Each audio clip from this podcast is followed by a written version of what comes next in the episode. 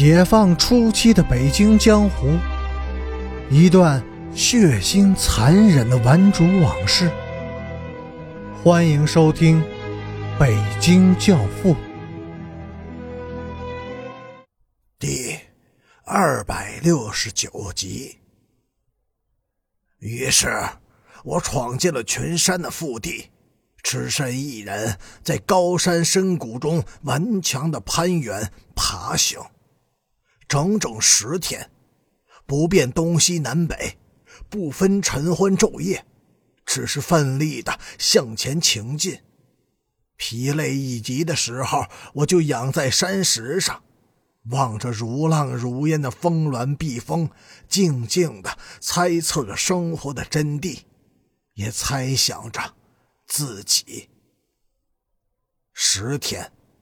我没有能够突破大山的层层围堵，但是我发现自己有了深刻的变化，变得坚强、自信，也变得凶狠、残酷。敢于折磨自己的人，必然敢于折磨生活。在这十天里，群山反复的向我诉说一个道理：人与命运总是在生活的狭窄处遭遇。如同白刃格击的敌手，狭路相逢，拼命者胜。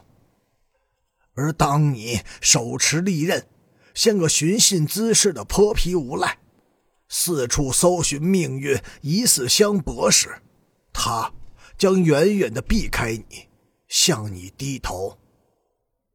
这时，天已经完全的黑了，在惨淡的星光中。山峰显得更加陡峭、高耸，远处隐隐传来一两声鸟鸣，声调怪异而凄凉。吴卫东扑进了陈诚的怀里，低声抽泣了起来。陈诚叹了一口气，轻轻的推开他，缓缓的说：“吴卫东，回到祖国以后。”人们告诉你，这里有鲜花和阳光，有善良、无私和正义，生活将是璀璨明朗的。但是没有人告诉过你，生活中一定还会有黑暗、卑鄙、陷阱以及数不清的不幸。每一次折磨的真正意义，就是打击你的尊严。动摇你的保持纯洁的生命的勇气，你能承受折磨，相伴屈辱而顽强的保持你自己吗？吴卫东，你诚实的告诉我，你能吗？我，我不能。吴卫东嗫嗫的说：“你必须能。”陈诚的声音阴冷而强横，因为。你毕竟还有很长的生活道路要走，而且你已经要求摆脱指导和庇护，独自闯荡生活了。所以，你从现在起就要品尝生活的艰涩、痛苦，品尝孤寂、不幸和恐惧。品尝？是的。陈诚的眼睛里透出了一股凶狠的杀机。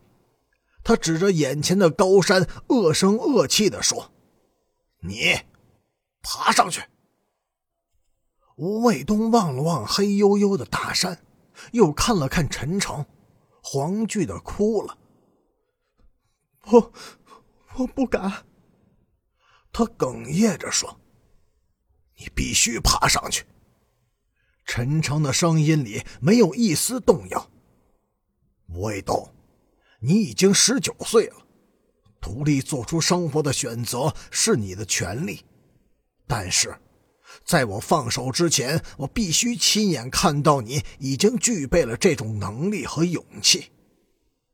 我有三个妹妹，她们到了十九岁，每个人也都要从这座大山开始自己以后的生活。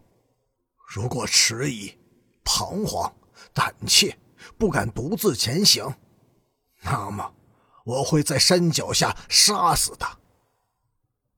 陈冲从腰间拔出了一把尖利的匕首，暗夜中，匕首的锋刃闪烁着绿莹莹的寒光。